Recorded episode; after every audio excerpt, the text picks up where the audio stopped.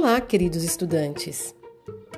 Vamos retomar agora o que nós já trabalhamos em sala de aula, que nós já discutimos, da página 19, atividade 7. O assunto é o Tratado de Tordesilhas. Mas o que foi o Tratado de Tordesilhas? Vamos lá? Bom, o Tratado de Tordesilhas foi um acordo feito entre o Reino de Portugal e a Coroa de Castela, na Espanha, que visava dividir as terras descobertas pelos dois países durante as grandes navegações. Logo após a chegada de Cristóvão Colombo à América, em 1492, a corte espanhola começou a se preocupar em proteger legalmente as terras descobertas na América. O rei espanhol procurou o Papa Alexandre VI, que através da bula intercoeteira estabeleceu a posse de todas as terras descobertas a 100 léguas a oeste de Cabo Verde, a Espanha. Através desse documento, Portugal ficaria sem a possibilidade de ter a posse de territórios na recém-descoberta América. O limite estabelecido também dificultaria as navegações portuguesas no Oceano Atlântico. Portugal e Espanha eram uma potência militar e economicamente na época.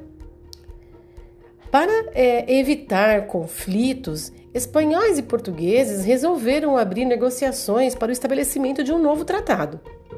Este deveria contemplar os interesses de ambos os reinos no tocante à descoberta, exploração e colonização das novas terras.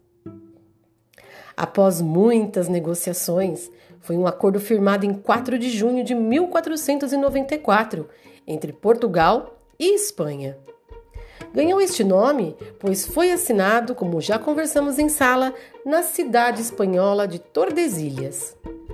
O acordo tinha como objetivo resolver os conflitos territoriais relacionados às terras descobertas no final do século XV.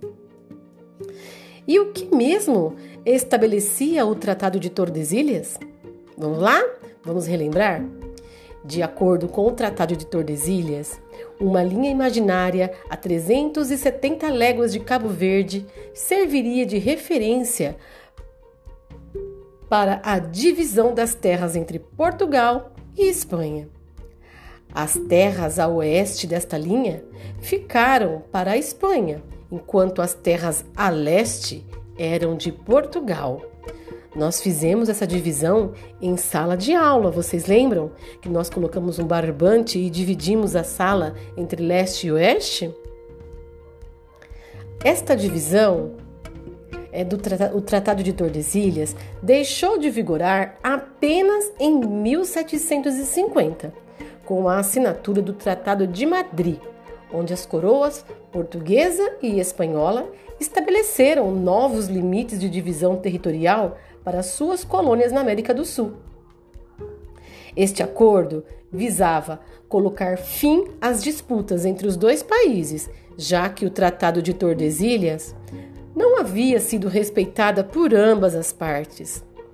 E vocês sabem qual foi as consequências do Tratado de Tordesilhas?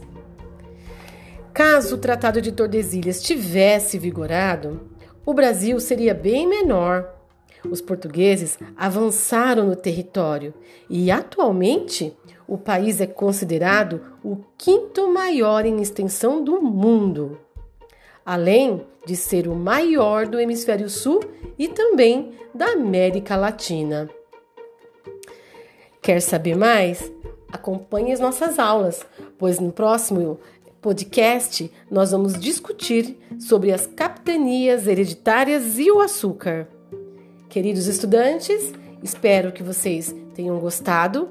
Até a próxima aula. Grande e delicioso beijo. Fiquem com Deus.